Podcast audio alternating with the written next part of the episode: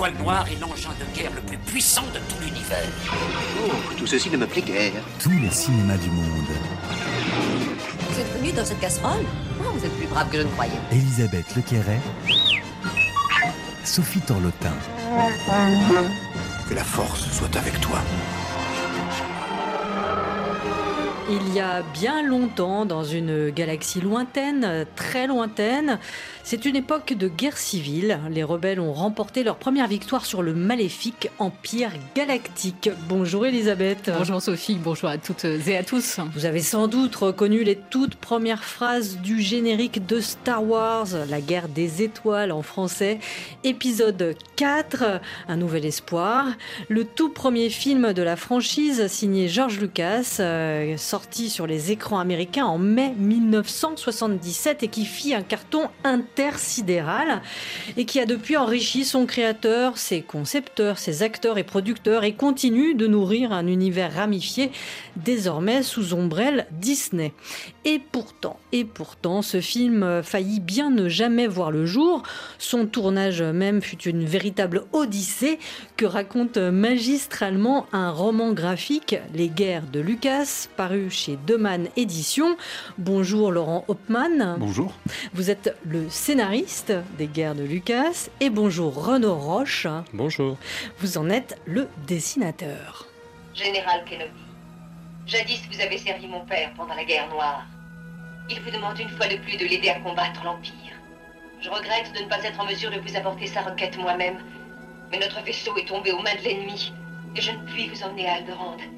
J'ai pu mettre des informations vitales pour la victoire de la rébellion dans le mémorisateur incorporé de ce droïde.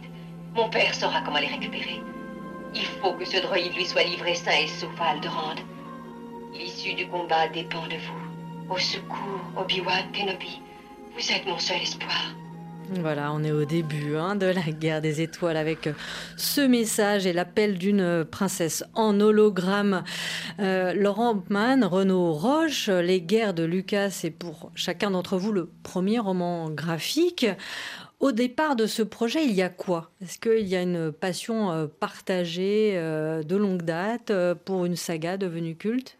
Bien entendu. Laurent Hopman. C'est un projet de, de passionnés. Euh, avec Renaud, on partage tous les deux cet amour euh, presque inconditionnel pour, pour Star Wars, qui, dans mon cas, a commencé euh, en 1977 au cinéma. J'étais tout petit et j'ai découvert Star Wars comme pas mal de Français à l'époque et ça a été un choc. Et vous, Renaud vous Moi, êtes un peu plus un peu jeune, plus donc vous l'avez pas découvert en 1977 en salle Non, hélas, j'étais encore, euh, je dirais, dans, les nuages, euh, sans doute à cette époque-là. En tout cas, euh, je suis né en 80, donc euh, finalement, j'ai découvert euh, autour de, je dirais, 97, assez tard, donc 20 ans après, finalement. Mais euh, donc en VHS, comme beaucoup de gens de ma génération. Comme je dis souvent, j'ai commencé tard, mais j'ai vite monté en régime, donc euh, c'est devenu une passion assez vite. I think one of the key factors in the uh, success is that it's a positive film. It has heroes and villains, and uh, that it essentially uh, is a fun movie to watch. It's been a long time since people have been able to go to the movies and see a sort of straightforward, wholesome, fun adventure. Voilà, la, la voix euh, du tout jeune, alors il était trentenaire, George Lucas, interviewé en 1977, qui explique les raisons du succès de son film. Hein, C'est son troisième long métrage, après THX 1138 et American Graffiti. Je traduis en, gros ses paroles. Il dit que l'une des clés de la réussite en salle de la guerre des étoiles, Star Wars, c'est que c'est un film positif, avec des héros, des, méchants. C'est un pur divertissement, un film d'aventure comme on n'en a pas vu depuis longtemps. Alors, ce qui frappe quand on regarde les images de George Lucas en 1977, euh, Renaud Roche, Laurent Hopman, c'est le calme, presque une sorte de détachement de George Lucas, alors que son film, c'est le, phénomène de l'année, de la décennie, peut-être même des der- 30 dernières années. Et alors même qu'il a eu tellement de montagnes à, gravir, à soulever pour le tourner, mais quand on lit le roman, votre roman graphique, euh, finalement, ce sang-froid, c'est à son image, non, Laurent Hopman Tout à fait, c'est quelqu'un d'introverti, on peut le dire, un, un véritable introverti, qui est taiseux, qui euh, intériorise ses émotions. Et donc, euh, ça va quand même s'exprimer physiquement à un moment, hein, à plusieurs reprises. Il va se sentir mal, il va tomber malade pendant le, tournage parce que la pression est trop forte. Et pour quelqu'un qui intériorise comme ça, eh bien, ça peut se traduire par des problèmes, notamment des problèmes cardiaques qu'il a eu. Et la pression était telle qu'on peut le comprendre. D'ailleurs, le, roman commence par ça. Absolument, c'est une entrée en matière un peu coup de poing. Euh, on est au cœur du, problème et, des guerres euh, de Lucas, hein, dont le titre est des nombreuses batailles qu'il va devoir mener pour donner vie à, ce projet. Donc par euh, une crise, on pense à un infarctus pendant le montage du film, puis on remonte des années en arrière. Il a 17 ans quand un accident de voiture failli lui coûter la vie que vous montrez Renaud Roche en, dessin. On a, voulu être assez. Euh, vraiment marquer le coup euh, sur cet accident parce que c'est clairement un, tournant hein, dans son existence euh, qui aurait pu d'ailleurs. il y avait de grandes chances que ça s'achève à cette occasion, hélas, pour lui. Et puis pour l'histoire du cinéma, parce que il est certain que. Oui, l'histoire du cinéma en aurait été clairement différente, je pense. Et ça a été un électrochoc, euh, comme une renaissance. C'est drôle parce qu'il y a un parallèle avec euh, le schéma du voyage du héros, où finalement il y a toujours un moment où il y a une forme de, mort symbolique et de renaissance, euh, résurrection du héros. Et c'est un peu ce qui lui est arrivé. Il, est, il a ressuscité, je dirais, avec d'autres velléités, d'autres envies en tout cas. il s'est peut-être dit que c'était pas raisonnable de devenir pilote de course compte tenu de ce qu'il venait de vivre. et il a commencé à s'intéresser au cinéma après ça. En fait, c'est un sphinx, euh, Lucas. C'est, il a neuf vies, quoi. C'est l'homme qui ne cesse hein, de plonger. Et puis, on assiste, en lisant votre roman, à de multiples résurrections, si, je puis dire, euh, du, héros. Mais surtout, ce qui est passionnant quand on lit euh, surtout les premières pages de votre roman, c'est qu'on se dit, mais c'est quand même la dernière personne, vu son caractère, son tempérament, etc., c'est la dernière personne capable de faire du cinéma. Sans même parler de, diriger une super production comme euh, Star Wars. Oui, c'est un, héros improbable, George Lucas, euh, parce qu'effectivement, il a cette personnalité introvertie, il est, euh, il est physiquement pas imposant, il parle peu, et dans, cet univers d'Hollywood, avec des, personnalités hautes en couleur, des gens qui s'imposent et qui imposent leur volonté, c'est assez inhabituel. Il, était improbable comme héros et improbable qu'il réussisse à, à mener à bien ce projet. Mais alors pourquoi le cinéma? C'est un concours de circonstances. C'était un enfant euh, très réservé, un peu rebelle à l'adolescence, et finalement, il l'accident de voiture. l'accident de voiture. Effectivement, il est passionné par la vitesse et les courses de voiture, et, euh, c'est à cette occasion qu'il va un peu découvrir euh, l'image et le pouvoir de l'image. Il va filmer les courses automobiles, prendre beaucoup de photos, et donc là, c'est un, avant-goût de, son amour postérieur pour la, vitesse et le, cinéma. Et suite à cet accident, il va se demander que faire de, sa vie, et il va se tourner vers, vers le cinéma parce que c'est la seule chose qu'il aime peut-être autant ou qui l'attire autant que la course de voiture. Et il se retrouve à la faculté et là, c'est le déclic. Il va se prendre de passion pour le cinéma et la création visuelle. Et il arrive aussi à un très bon moment, me semble-t-il. Peut-être que Renaud Laurent, vous, vous, pourrez expliquer aux auditeurs. Mais euh, d'abord, ce que je trouve fou, c'est qu'on cite Godard. Euh, je, cite votre roman. Hein, dans les universités américaines, on leur dit tout est possible. Donc il y a une espèce d'appel d'air euh, incroyable. Oui, c'est une période charnière dans l'histoire d'Hollywood où on a le vieil Hollywood avec des réalisateurs comme Hitchcock ou John Ford ou Howard Hawks qui, qui incarnent le grand cinéma américain. Et puis il y a une nouvelle vague qui arrive. Il y a la guerre du Vietnam. Il y a un climat très différent et la jeunesse euh, s'empare un peu du cinéma comme moyen d'expression. Et, Lucas, lui, est euh, par le cinéma de divertissement. Ce qui l'intéresse, c'est de partager une, expérience divertissante avec le public et de retrouver euh, la magie de son enfance. Qu'est-ce qu'il faisait vibrer quand il était petit? Et c'était d'aller au cinéma le samedi matin et de voir ces courts-métrages qui s'appellent les, serials, qui, sont des, des petits courts-métrages de 20 minutes, qui étaient diffusés comme des séries télé en quelque sorte, mais au cinéma. Et pour refaire venir les gens chaque semaine pour voir la suite de, l'épisode de la semaine précédente, il fallait toujours avoir des cliffhangers, avoir du rythme. Et Lucas a été fasciné par ça, par ce rêve qu'il vivait au cinéma. Et c'est ce qu'il a voulu reproduire avec euh, Star Wars et puis par la suite avec Indiana Jones. Ce même principe de, cinéma très rythmé, très divertissant et familial. Parce que c'est ça qui va aussi révolutionner euh, le, cinéma américain. C'est dans un climat assez morose, en fait, du cinéma avec des films très durs, très réalistes, dystopiques. On a un Lucas qui, lui, veut faire rêver et veut faire rêver toute la famille à travers les enfants. Et, ça va être l'émergence du cinéma de blockbuster, euh, cinéma familial où on ne vend plus un ou deux tickets, mais on en vend quatre ou cinq parce qu'on on amène toute la famille. Et ça, ça va être une révolution. Et dès l'université, il se fait remarquer euh, avec un court métrage. Hein, il a 23 ans, THX 1138-4-EB, donc un court métrage de science-fiction, mais il y a des inventions visuelles. À la fac, il, il, enfin, il devient copain avec euh, un autre étudiant, enfin, d'une autre faculté, mais c'est Steven Spielberg. Il va rencontrer son épouse, une monteuse, Marcia Lou Griffin, puis fonder Zoétrope euh, avec Coppola. Échec cuisant d'un premier long métrage, l'adaptation en long de THX 138. Et il va se refaire une santé économique avec euh, tout à fait autre chose. Un film euh, nostalgique et, musical, American Graffiti, et donc euh, sa bande-son 13 années 60. On écoute Rock Around the Clock de Bill Haley. 1, 2, 3 o'clock, 4 o'clock, rock. 5, 6, 7 o'clock, 8 o'clock, rock. 9, 10, 11 o'clock, 12 o'clock, rock. We're gonna rock around the clock tonight. Put your glad rags on. Join me home.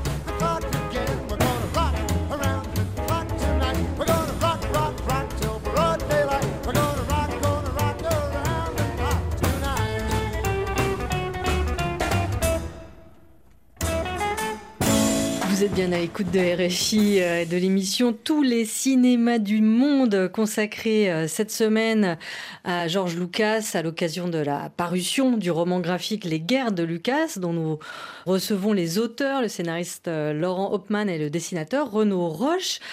American Graffiti, donc gros succès en salle, enfin beau succès en salle euh, de George Lucas. On imagine que ça va lui ouvrir toutes les portes et en fait, euh, pas tant que ça, non?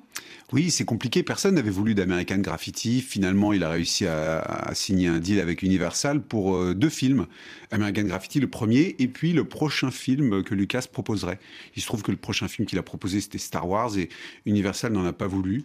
Aucun studio n'en a voulu, en fait. Euh, C'est uniquement la Fox qui a accepté de faire une proposition, une petite proposition financière parce que le, nouveau président de, la création chez la Fox, un, certain Alan Ladd Jr., euh, fils d'acteur d'ailleurs, euh, et, lui euh, croyait en Lucas et, et, avait adoré Graffiti et s'était dit que ce réalisateur avait quelque chose de spécial. Pourquoi personne n'en veut? C'est à cause il n'y a pas eu de, de bah, à de la, film de science-fiction bah, Si en fait, la science-fiction à l'époque ne marche pas. Le, le grand film de science-fiction de référence pour l'époque, c'est 2001 Odyssée de l'espace, qui a été de un Kubrick. flop, oui, de Kubrick, un, un chef-d'œuvre, et qui n'a pas marché, euh, qui a coûté très cher à faire et qui n'a pas rentabilisé. À l'époque où Star Wars sort, le, le film n'a toujours pas gagné d'argent. Donc euh, la science-fiction ne fait rêver personne, euh, ni les exploitants, ni les studios. Donc euh, George Lucas ne se décourage pas, il commence à écrire euh, son scénario. D'ailleurs, c'est amusant de découvrir dans votre roman graphique les différentes variantes. Renaud Roche, vous êtes amusé du coup à imaginer, euh, ouais. à, à, imaginer ça? Parce qu'au départ, il n'y a pas de Luke Skywalker, c'est un vieux général. Donc c'est vous qui imaginez, mettez des images. C'est ça, c'était vraiment euh, parmi les pages les plus intéressantes à, à concevoir parce que j'avais une liberté. Euh, L'idée, c'était de, de, de, faire du Star Wars sans que ça soit vraiment. C'est-à-dire qu'en gros, que ce soit dans l'esprit, que ça suggère ce que ça deviendra, mais euh, de façon encore un peu, euh, je dirais, prototype, euh, embryonnaire. Donc, donc j'ai essayé de trouver le, le bon équilibre en termes de, de, graphisme pour que ça évoque sans, sans vraiment reprendre exactement les, les designs. Parce qu'on voilà, on, on devait mm. pouvoir sentir l'évolution par la suite. En fait. Et vous êtes beaucoup documentés tous deux vous particulièrement peut-être euh, Laurent aussi pour oui le... on a beaucoup travaillé euh, sur, a... sur, oui sur le livre hein. c'était important en, en, tout cas en ce qui concerne le scénario c'était très important que ce soit euh, fidèle à la réalité. On a souvent un sentiment désagréable quand on regarde certains biopics euh, ou même des bandes dessinées euh, biographiques de, de, se demander si ça s'est vraiment passé ou si c'est l'auteur qui, qui, prend quelques libertés. Et donc c'était important pour nous d'avoir vraiment quelque chose de fidèle à ce qui s'est déroulé. Donc tout a été sourcé documenté pour bah, pour être au plus proche de la, de la réalité, parce que l'histoire est suffisamment extraordinaire sans en rajouter. Il y a beaucoup de sources, euh, elles sont faciles à, à trouver, parce qu'aux États-Unis, j'imagine. Oui, c'est principalement des, des, témoignages euh, aux États-Unis, hein, puisque tous les intervenants sont américains dans, dans cette histoire. Donc c'est un travail de recherche, à aller fouiller dans, dans, dans, les archives, et notamment les archives les plus anciennes, euh, à une époque où, où il n'y avait pas encore de filtre, euh, où les attachés de presse ne gommaient pas les, les petites aspérités dérangeantes. Donc euh, c'était important effectivement d'aller à, à, la source, et il y a énormément de documentation. Donc donc ça a pris du temps, mais c'est un travail de fan qui se déroule sur des années. Ça n'a pas été uniquement pour le mmh. livre. C'est il y a un travail préalable qui n'en était pas un, qui était un plaisir. Il y a plein d'anecdotes. Alors, je vais en tenir une hein, parmi tant d'autres, mais par exemple, le fait que pour écrire, ça a été laborieux, visiblement, parce que Georges Lucas, euh, manifestement, c'est pas l'écriture, sa phase préférée de, de, création. Il avait besoin, il exigeait des cahiers, des stylos très spécifiques. Ça, c'est oui, c'est vrai? Sans doute, comme pas mal de gens, euh, quand ils sont très stressés, ils essayent de contrôler ce qu'ils peuvent contrôler, et euh, donc on s'attache à des petits détails. Donc, il était méticuleux et euh, il avait besoin d'écrire euh, sur euh, des, des, des, des blocs-notes euh, avec un, un, une dimension bien particulière, d'une couleur particulière, avec les lignes, avec un espacement particulier. Il écrivait avec des crayons à, papier et, et, donc il était très à cheval là-dessus.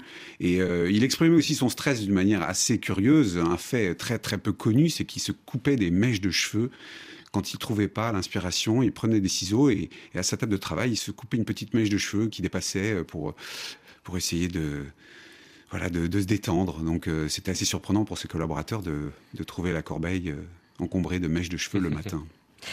Et alors son livre de chevet, ce qui va permettre un peu peut-être de, de, décoincer à la phase d'écriture? Et ce qui va nous permettre aussi peut-être de redonner, si jamais parmi nos auditeurs certains n'ont pas vu euh, Star Wars, euh, ce qui va le débloquer, le livre de chevet, c'est Le héros aux mille et un visages de Joseph Campbell. Ouais. C'est quoi ce livre C'est les recettes, euh, les, les, recettes pour écrire un, un scénario ou un, on, un film On pourrait culte? le penser, mais ce livre-là en particulier, d'ailleurs, c'est un livre que Campbell avait écrit euh, assez tôt dans sa carrière. Donc Campbell, Joseph Campbell, faut savoir, c'est pour ceux qui l'ignorent, c'était un universitaire américain, écrivain, mythologue.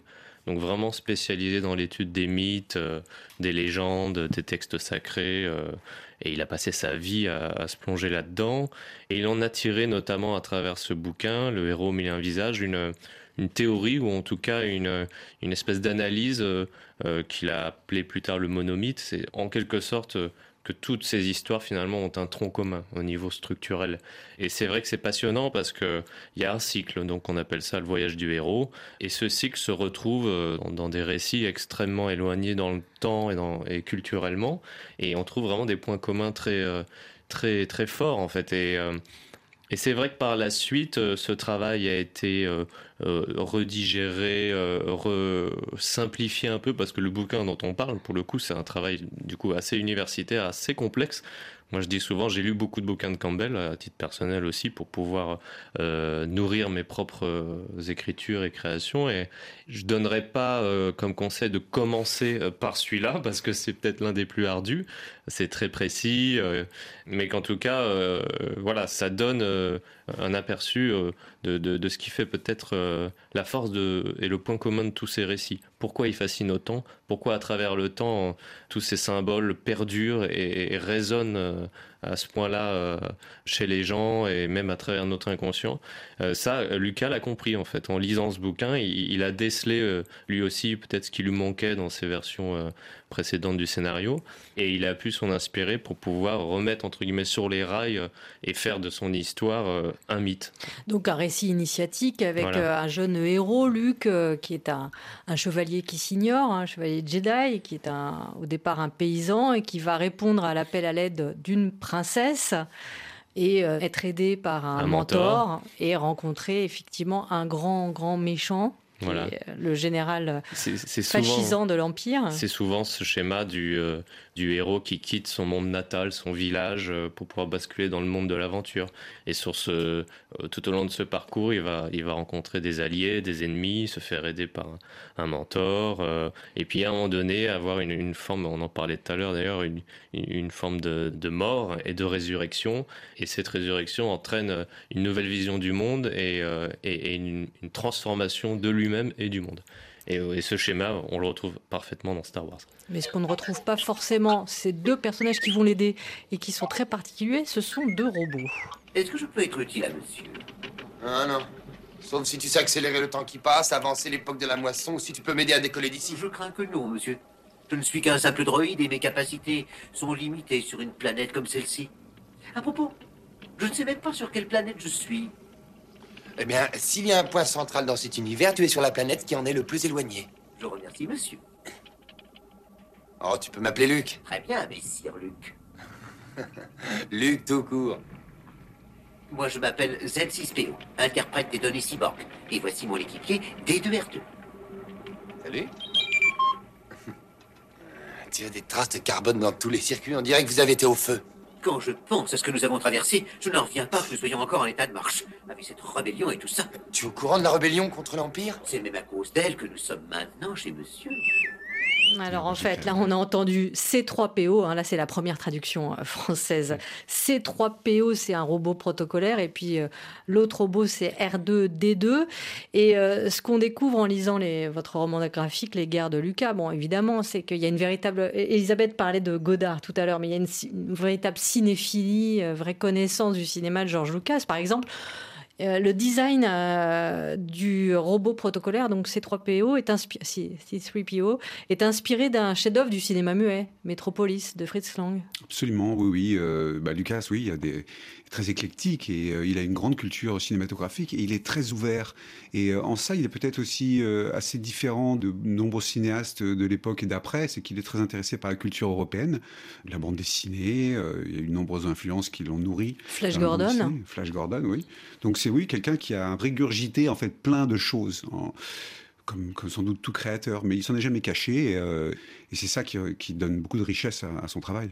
Effectivement, pour la première fois, je crois, dans l'histoire du, cinéma américain, on a affaire à une bande euh, de, jeunes cinéastes, alors qu'ils sont amis ou, pas, mais qui sont ultra euh, cinéphiles. Mm. Parce que je pense évidemment à Spielberg et Lucas, mais il y a aussi euh, évidemment De Palma, Scorsese, peut-être Oliver Stone aussi, qui est toujours un petit peu décalé par rapport à la bande. Mais est-ce qu'il y a une cinéphilie spécifique de justement de, Lucas Oui, oui, on peut le dire. Hein, oui, c'est c'est notamment un très grand animateur de Kurosawa, donc le cinéma japonais, et il s'en inspire directement. Euh, on, cite souvent la, forteresse cachée, notamment, parce que c'est vrai qu'il y a des, éléments euh, qui, qui va, notamment euh, ce, duo d'ailleurs comique, tragicomique, je dirais, de, des droïdes. on l'évoque dans le bouquin, est inspiré des, paysans de la forteresse cachée, qui est vraiment pareil, un duo qui vient contrebalancer le, récit héroïque, je dirais, et avec de l'humour et, pour pouvoir euh, donner un ton un peu, un peu plus léger. Donc cinéaste euh, Kurosawa, très, euh, très graphique. Oui. Tu as dit beaucoup hein, de, l'univers qui sera celui de, Lucas. Et cinéaste du mouvement aussi, ça c'est quelque chose qui est très assez incroyable parce que c'est certains de ces films ont quand même commencé à dater certes, mais alors par contre je trouve qu'ils ont une modernité dans, dans, la mise en scène qui, est, qui était déjà présente et, et qui perdure en fait. Alors Lucas donc euh, contre vents et marées, il écrit ces scénarios parce qu'en plus, c'est terrible. La Fox tarde, tarde, tarde à débloquer des fonds. Pour ce film, il a beaucoup d'ambition. Est-ce que vous pouvez nous raconter, Renaud Roche, l'histoire de cette caméra spéciale ah. qu'il va faire fabriquer? Parce que les images qu'il a en tête pour son film n'existent pas. De toute façon, évidemment, il faut filmer des, vaisseaux spatiaux comme on ne l'a jamais fait. Bah, D'ailleurs, on parlait juste du mouvement et c'est là ça, s'y prête totalement parce que c'est vrai que jusqu'à présent euh, les, les, les, batailles euh, spatiales étaient euh, très statiques dans les films, voire même très lentes. Et lui, tout de suite, il avait en l'idée de cette référence des, des, films de, de, de, combat d'aviation de la Seconde Guerre mondiale, ce qu'on appelle les dogfights, les choses comme ça. Et, et, d'ailleurs, pour pouvoir en référence pour, pour, pouvoir donner une référence précise en termes de rythme et de, mise en scène aux, artistes d'ILM, il, avait fait un petit montage avec des, plans de films de la, de la Seconde Guerre mondiale et, pour pouvoir vraiment donner du rythme et du mouvement euh, à ces séquences qui, qui, voulaient vraiment dynamiques et spectaculaires en fait. Et est-ce que c'est vrai que Star Trek c'était son, son anti-modèle? Ça, je sais pas particulièrement, mais. C'est vrai qu'il prenait comme exemple Star Trek pour montrer ce que tu viens de dire, que c'était très statique. c'est vrai que dans Star Trek, il y avait un vaisseau qui tirait sur un autre vaisseau et c'était un plan euh, fixe, euh, il se passait rien, c'était assez monotone. Ouais, c'est ça. Et, euh, et, donc, du coup, pour réaliser ce type de plan, parce qu'il s'agissait bien sûr de travailler avec des maquettes, puisque les, vaisseaux sont fictionnels, n'existent pas, on peut pas juste filmer des avions dans ce cas-là eh ben, et il fallait trouver une solution technique qui permette d'avoir ce, dynamisme dans la mise en scène. Et c'est là où intervient la création de cette, cette caméra, du motion control, euh, qui permet en fait de reproduire, euh, enfin de coordonner par, grâce à l'informatique, grâce à l'ordinateur, un mouvement spécifique, d'enregistrer un mouvement spécifique à la caméra et de le reproduire le nombre suffisamment de fois nécessaire pour pouvoir euh, ajouter tous les éléments des, des effets spéciaux. Qu'est-ce que c'est? Le sabre laser de ton père. C'était l'arme des chevaliers Jedi. Les nouveaux pistolets laser sont bien moins précis. C'est élégant, maniable. L'arme noble d'une époque civilisée. Pendant des centaines de générations, l'ordre Jedi a su défendre et garder la paix et la justice dans l'ancienne République. Bien avant les jours sombres et l'avènement de l'Empire.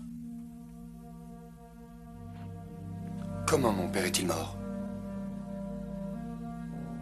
Un jeune Jedi nommé Dark Vador, qui avait été mon meilleur disciple, a soudain rejoint l'ennemi.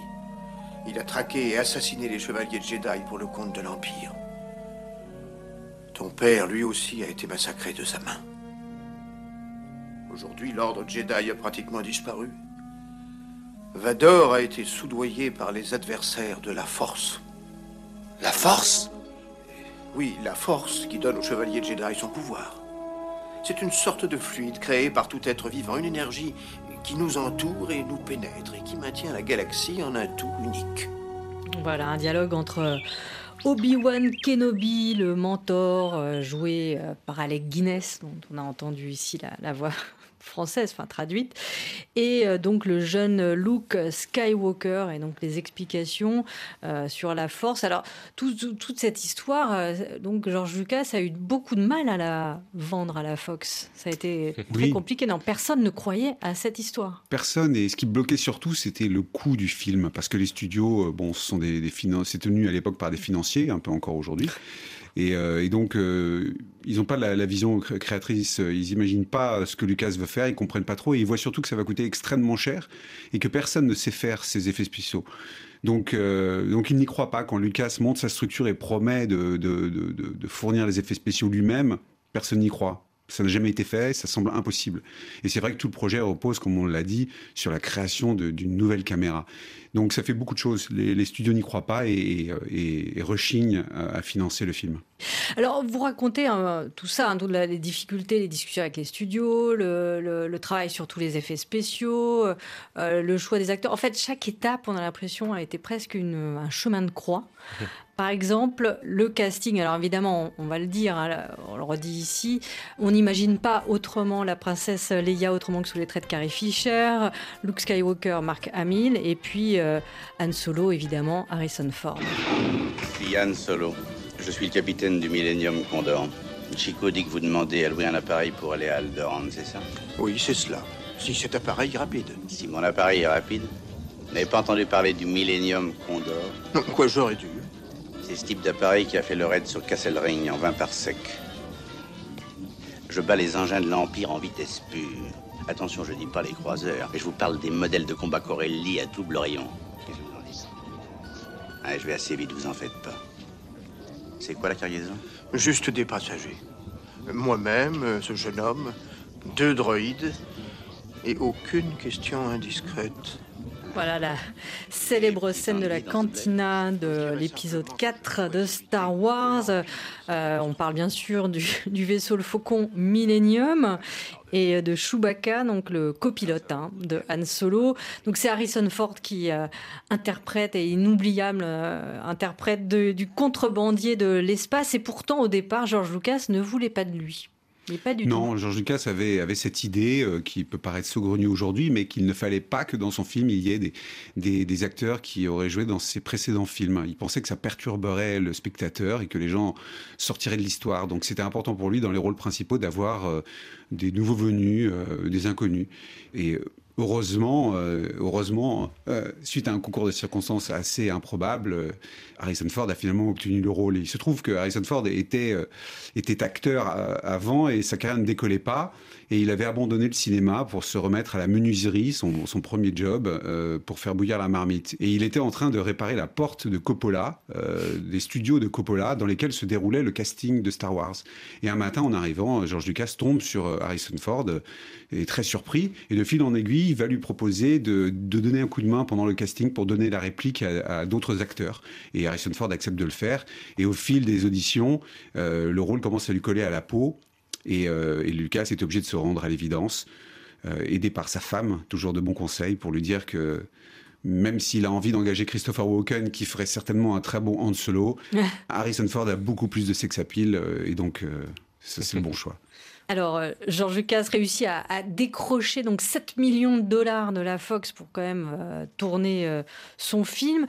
Alors, c'est pareil, donc étape du casting terminée, il trouve ses acteurs et il passe au, tournage. Et là, c'est pareil, il y a des catastrophes. On pense un peu, toute proportion gardée, au tournage catastrophique d'Apocalypse Now. Grosso modo, même date hein, de son copain oui, c'est vrai, Francis Ford Coppola. C'est vrai, peut-être pour d'autres raisons, notamment l'utilisation de certaines substances. Oui, euh, Lucas, euh, en Tunisie, quand le tournage va commencer, va, enchaîner les, galères.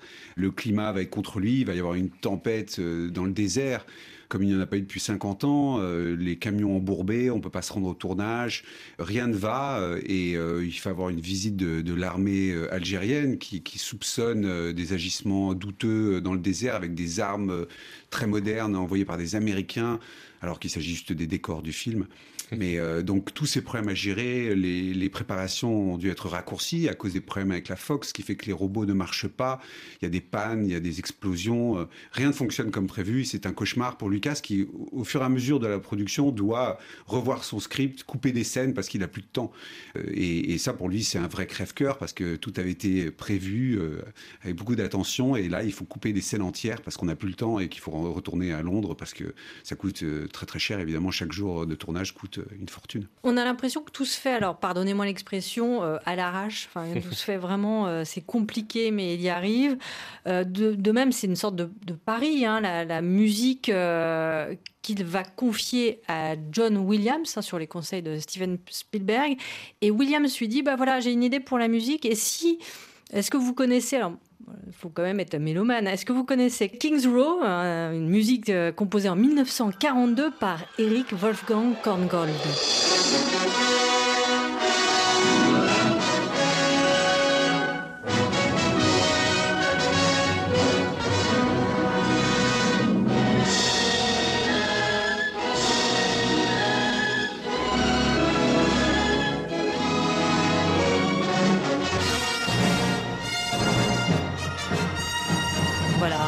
Notre réalisatrice Apolline Verlon a fait un mix entre le, le titre King's Road de Eric Wolfgang Korngold et donc la musique euh, célébrissime de Star Wars composée par John Williams, et effectivement qui, qui joue beaucoup dans le caractère épique du film.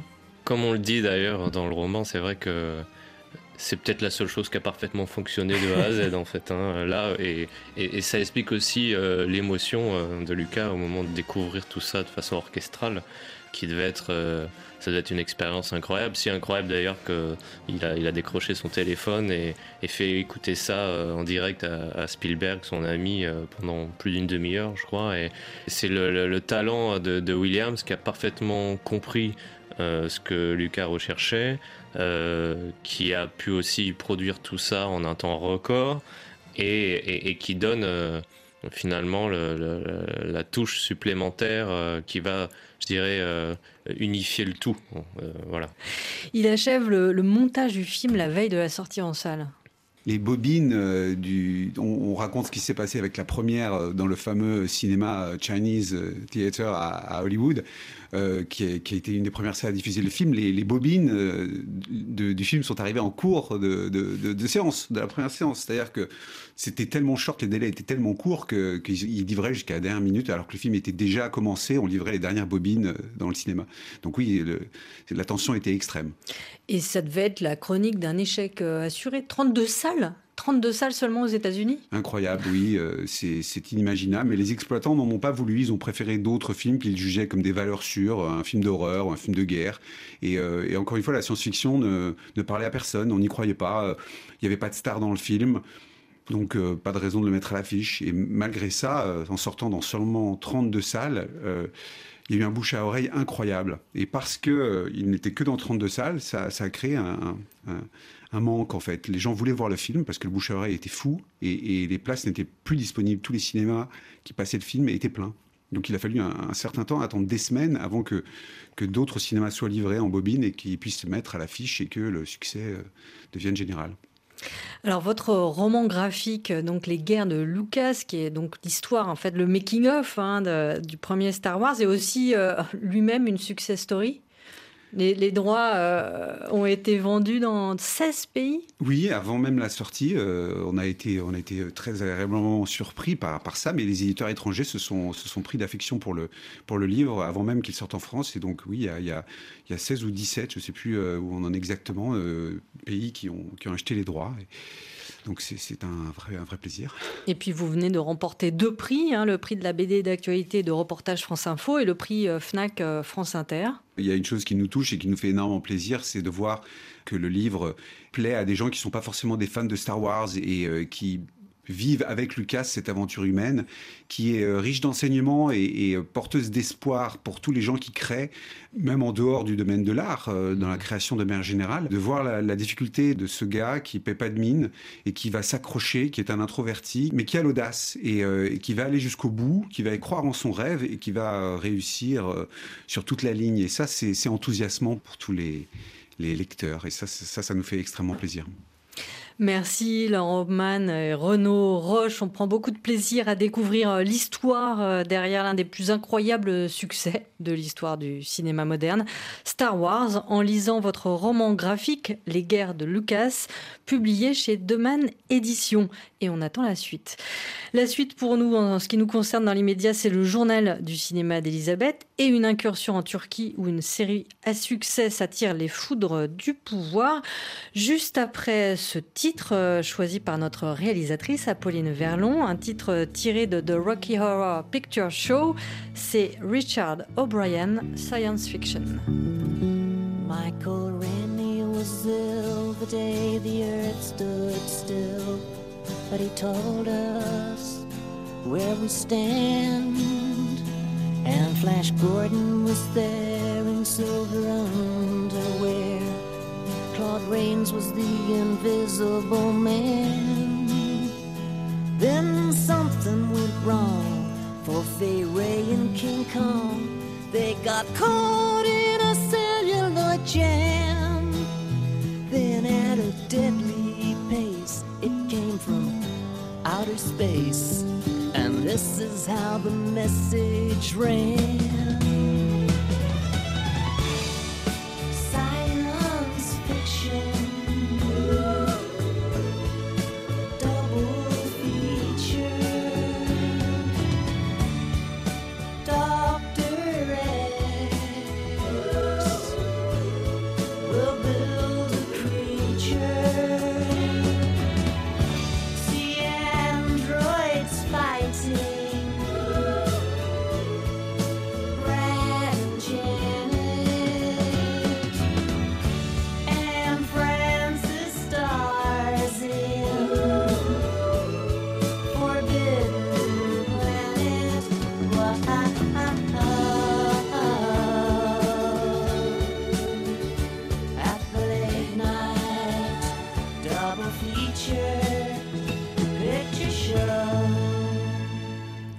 C'est le moment du journal du cinéma avec vous, Elisabeth Lequéré. On commence euh, avec une affaire qui n'a pas fini de secouer le landerneau du cinéma français. Oui, on peut s'en réjouir car c'est sans doute le signe que le mouvement MeToo commence vraiment à secouer euh, le milieu. Après la polémique euh, sur Gérard Depardieu, accusé de viol et violences sexuelles, voici l'actrice Judith Godrèche qui accuse le réalisateur Benoît Jacot d'emprise. Les faits remontent à plus de 30 ans. La comédienne, aujourd'hui âgée de 51 ans, a été révélée au cinéma alors qu'elle n'avait que 14 ans par le cinéaste, euh, devenu son pygmalion à l'écran, mais aussi son compagnon. À l'époque, il avait 40 ans, Sophie, soit 26 ans de plus qu'elle. Cette histoire était bien sûr publique euh, dans les années 80, mais les mentalités ont changé et Judith Godrèche a rendu euh, ses accusations publiques. C'était ce lundi sur le réseau social Instagram. Judith Godrèche que nous avons reçue il y a peu de temps à l'occasion de la sortie de sa série Icon of French Cinema une variation euh, drôle et grave à la fois inspirée de son histoire personnelle et diffusée sur Arte. Oui, une série où elle joue son propre rôle, celui d'une actrice euh, quadragénaire, euh, follement sympathique, qui veut faire son comeback, mais qui est, Sophie, hantée par son passé, sa liaison quand elle était adolescente avec un homme bien plus âgé qu'elle. Alors, bien sûr, dans la série, dans la série Arte, le nom du réalisateur Benoît Jacot n'apparaît pas, mais tout a changé ce week-end avec la réapparition sur les réseaux sociaux d'une interview de 2011 2011, euh, donc archive, hein, dans laquelle le cinéaste évoque sans le moindre remords et disons-le tout cru avec une certaine satisfaction cette passion interdite. On n'a pas le droit en principe, je crois. Donc, euh, une fille comme elle, euh, comme cette Judith, qui avait en effet 15 ans, moi, en principe, j'avais pas, et moi 40, j'avais pas le droit. Je crois pas. Mais ça, alors, elle n'avait rien à foutre. Et même elle, ça l'excitait beaucoup, je dirais. Voilà, donc on comprend hein, que la, la, rediffusion sur les réseaux sociaux de, ce bout euh, d'un documentaire en fait signé Gérard Miller a, mis le feu aux poudres. Judith Godrèche a décidé de passer à l'offensive et de dénoncer frontalement cette fois-ci, en citant le nom de Benoît Jacot, cette relation abusive, lequel l'aurait menacé en retour de briser sa carrière, rien de moins, et de lui intenter un procès en diffamation. And the Golden Globe goes to Justine Trier and Arthur Ferrari. Thank you so much. Looking back to when I started this project, sorry for my English, we were in the chaos of the pandemic, and my life partner, Arthur Harry, and I, we spent our days co-writing the screenplay for Anatomy of a Fall, stuck in our apartment, and strangely, nobody died. Une palme d'or, une polémique, un immense succès public et un succès qui a désormais traversé l'Atlantique. Voilà, la voix qu'on entend, c'est Justine euh, Trier, voilà, sur le podium euh, pour recevoir euh, ces deux Golden Globes à Hollywood. C'était ce dimanche et elle a la réalisatrice d'Anatomie d'une chute, dissection du rapport de force au sein d'un couple d'artistes. Et vous l'avez rappelé, Sophie, Palme d'or au Festival de Cannes. Voilà, pardon pour cette phrase très longue, a reçu le Golden Globe du meilleur film en langue étrangère et celui du meilleur scénario. C'est un fait euh, rarissime pour un film français qui permet désormais à la réalisatrice de rêver à une nomination aux Oscars dans la catégorie meilleure actrice, meilleur scénario, voire même meilleur film autant de nominations qui auraient un goût de revanche pour ce film snobé par la France, qui a préféré La Passion de Dodin Bouffant, pot au feu en VO pour l'Oscar du meilleur film étranger. Et on va quand même parler, Elisabeth, des autres euh, Golden Globes. Oui, alors sans surprise, hein, c'est Oppenheimer qui triomphe avec cinq prix, cinq euh, statuettes, dont celle du meilleur film dramatique et du meilleur acteur pour Cillian Murphy. En revanche, Barbie, euh, votre film préféré de l'année, Sophie, et grand succès public, est resté au placard. Et on part en Turquie où une série télévisée provoque une vive polémique euh, en relançant le débat sur l'influence des confréries musulmanes et leur lien avec le pouvoir. Cette série intitulée Kızıl Goncalar, qu'on peut traduire par bouton rouge, dérange les autorités au point qu'elle tente d'en empêcher la diffusion. Nous sommes en ligne avec la correspondante de RFI en Turquie, Anne Andlauer. Bonjour. Bonjour. Anne, euh, de quoi parle cette série? Eh bien, Kızıl Goncalar raconte les histoires croisées de deux personnages principaux. D'un côté, Meriem, une femme pieuse qui évolue dans une confrérie musulmane très conservatrice, mais qui voudrait que sa fille, une adolescente surdouée, échappe au sort qu'elle a elle-même subi, privée d'études et mariée très jeune. De l'autre, Levent, un, un psychiatre très attaché à la figure du père fondateur de la Turquie moderne, Mustafa Kemal Atatürk, qui avait interdit les confréries et imposé la laïcité au début de la République il y a un siècle.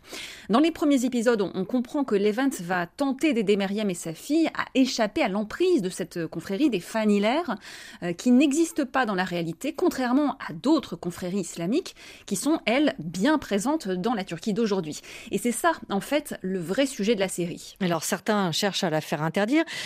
Pourquoi euh, cette euh, série dérange-t-elle? Oui, le, le, Conseil supérieur de l'audiovisuel assure avoir reçu des dizaines de milliers de plaintes et ça a commencé avant même la diffusion du premier épisode le 18 décembre sur la chaîne Fox TV. Un extrait avait notamment provoqué la colère de spectateurs et d'éditorialistes proches du pouvoir et, des confréries. Dans cet extrait, un personnage affirme que les confréries, je cite, utilisent les croyances des gens, elles distribuent l'espoir en attisant la peur, on peut tout attendre d'elles. Cette réplique euh, résume bien l'image des confréries qui est donnée dans les deux premiers épisodes, puisque ce sont les seuls à avoir été diffusés à ce jour. Euh, la confrérie des Fanilaires est présentée comme un monde hypocrite, où les femmes et les filles sont bridées, brimées, où les hommes influents instrumentalisent la religion pour des, profits personnels, notamment financiers. Enfin, la série montre que les Fanilaires ont le bras long dans l'appareil d'État, par exemple dans la police et les ministères, et c'est une critique récurrente de l'opposition contre le président Recep Tayyip Erdogan au pouvoir depuis 20 ans. Les détracteurs de la série, Anne, vont-ils arriver à leur fin? Est-ce qu'elle va disparaître des écrans? Alors pour l'instant, les autorités font tout pour mettre des bâtons dans les roues des producteurs et de la chaîne Fox TV, qui est une chaîne d'opposition. Euh, le Conseil supérieur de l'audiovisuel lui a infligé une lourde amende au motif que la série irait à l'encontre des valeurs nationales et morales, et il interdit la diffusion euh, du programme deux semaines de suite. Et dans le même temps, les annulations de tournage se succèdent, mais euh, le producteur et le réalisateur ont juré de ne pas se laisser faire. Alors Anne, que nous dit cette polémique de la Turquie d'aujourd'hui? Eh bien, contrairement à ce qu'on pourrait croire, le, débat autour de cette série ne se résume pas à une opposition euh, binaire entre des Turcs qui défendent la laïcité et d'autres qui défendent l'islam, entre deux Turquies, hein, l'une qui serait laïque et l'autre islamique. Non, euh, la controverse est éminemment politique et c'est d'ailleurs bien pour ça qu'elle dérange tant les autorités. Il est question ici de la puissance, ou, plutôt la montée en puissance des confréries, euh, des interrogations, des accusations sur leur influence politique et économique, sur la façon dont elles utilisent la religion et dont le pouvoir les utilise, elles, ces confréries. Ce qui est certain, c'est que la controverse contribue au succès de la série. Entre la diffusion du premier épisode et du deuxième épisode, Kızıl Goncalar est passé du sixième au deuxième rang des meilleures audiences de la télévision turque le lundi soir. Sur la chaîne YouTube de la série, les deux premiers épisodes ont été visionnés plus de 12 millions de fois. Merci Anne Handlower, donc je rappelle notre correspondante en Turquie. C'est ainsi que s'achèvent tous les cinémas du monde. Au micro, Elisabeth Lequeré et Sophie Torlotin, à la réalisation Apolline Verlon. Merci à Olivier Hornart qui nous a aidé à préparer cette émission spéciale Star Wars. Rendez-vous samedi prochain, même heure, même cinéma. Et d'ici là, bonne semaine à tous. Vous avez raté la séance? Podcastez ou réécoutez tous les cinémas du monde sur RFI.fr ou sur l'application RFI Pure Radio.